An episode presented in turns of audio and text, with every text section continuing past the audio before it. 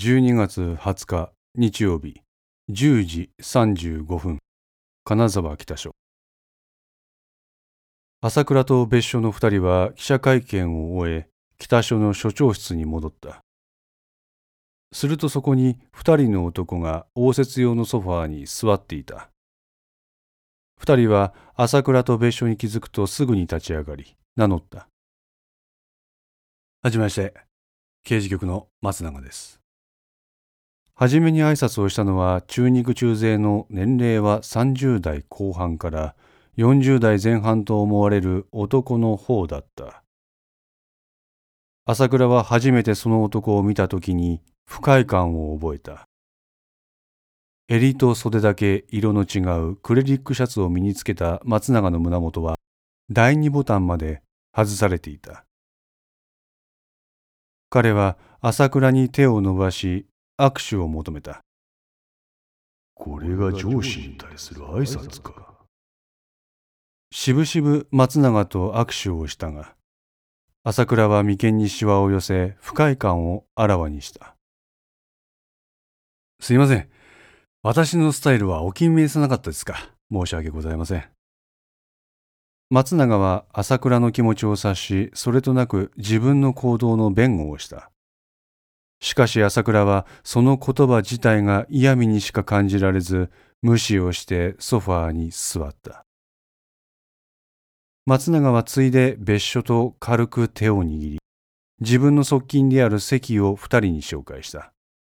関は松永とは違い、丁寧に挨拶をした。松永の補佐をしております、関と申します。よろしくお願いいたします。よろしく。朝倉は座ったまま関に対しては軽く会釈をした。松永と関。対照的な人間が自分の前に座っている。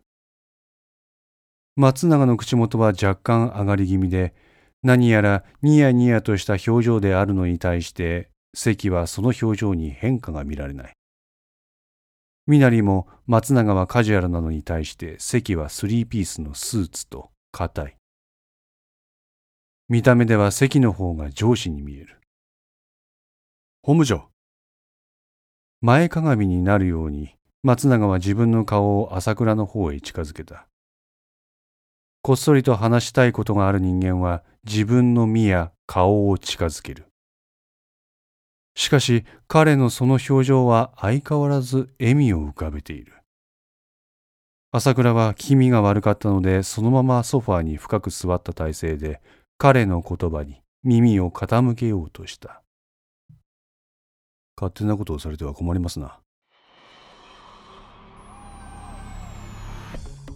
松永の表情は険しいものとなった。今後この事件の捜査の全権は私が握ります。あなたにはこの捜査に一切関与していただきたくない。おとなしく外野から見守っていてください。唐突だった。松永。貴様こそ誰にその口を叩いている？貴様こそ勝手なことほざくな！初めて松永を見た時からその挨拶の仕方や身なりに嫌悪感を覚えていた朝倉は階級では下にあたる彼の物言いにとうとう頭にきた。これは薩長の意向です。あなたこそ変な正義感を持ち出して勝手なことをしてるではないかドスの効いた声で松永は朝倉を睨みつけたそして席に「おい」と合図をすると彼はおもむろにバッグの中からノート型パソコンを取り出し数回キーボードを叩いて朝倉にその画面を見せた。これをご覧ください。メールが画面に映し出されていた。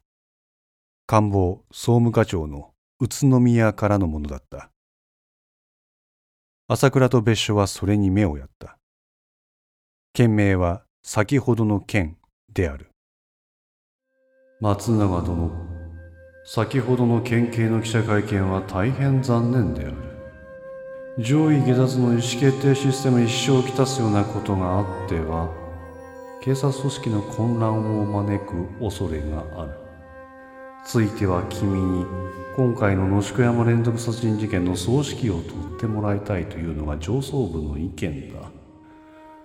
本部長の重大な命令違反については後々厳正な処分を行う予定だ。それまで彼にはこの事件に関する一切の関与を認めない。そのように彼に君の口から伝えておいてくれ。追って私からも彼に直接問いただす事件の早期解決に期待をしているまあこういうことですよ本部長メールを読む目の動きが止まったのを見計らって松永はあっさりと言った。朝倉はじっとパソコンの画面を見つめている。当然、今回の件の全責任は本部長にありますが、刑務部もその重大な連絡が不行き届きであった点で、お咎めなしとはいかんでしょうな。別所の顔は引きつった。額には汗がにじんでいる。お前は刑事局の人間だろう。パソコンの画面の影から朝倉は鋭い眼光を光らせ、松永を睨んだ。あそうですが、何か？刑事局の人間がなぜ官房から直接指示を受ける？私は事件の捜査に関して刑事局長に委任されてきましたんで、その手の指揮系統のご質問についてはお答えしかねます。おい、関、あれを見せてあげなさい。松永がそう言うと、彼の隣に座っている関が再びバッグを開き、中から一枚の紙を取り出した。A4 一枚の紙には、捜査の権限を松永に一任する旨がしたためられ、捜査第一課特殊事件対策室長、捜査第一課課長、刑事局長の印が押されている。朝倉はその紙をしばらく黙ってみると、深くため息をついて、分かったとだけ言った。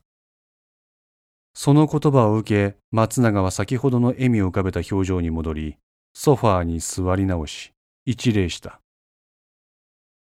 ご協力、ありがとうございます。一つ聞きたいことがある。そう言って朝倉は松永の捜査経験について質問をした。どこの馬の骨ともわからない頭でっかちの世間知らずに現場を荒らされてはたまらない気持ちがあった。松永は朝倉の質問に一言で答えた。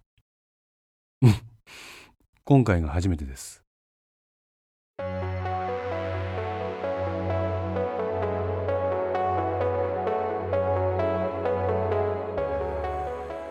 5の線リメイク版いかがでしたでしょうか？このお話は毎週木曜日に1話ずつ更新できるよう鋭意作成中です。ご意見やご感想がありましたら Twitter やウェブサイトのコメント欄お問い合わせお便りコーナーからお寄せください。皆様の声は私にとって非常に励みになりますのでぜひともよろしくお願いいたします。お寄せいただいた声には実質ですが何かしらの返信をさせていただきます。特にお問い合わせお便りのところからお寄せいただいた感想などはポッドキャストの中でも紹介させていただこうかと思っております。また iTunes Music Store の中のレビューも頂戴できれば嬉しいです。5の線3も同時更新しています。よかったらそちらの方もお聴きくださいますと嬉しいです。それでは皆さんまた来週。ごきげんよう。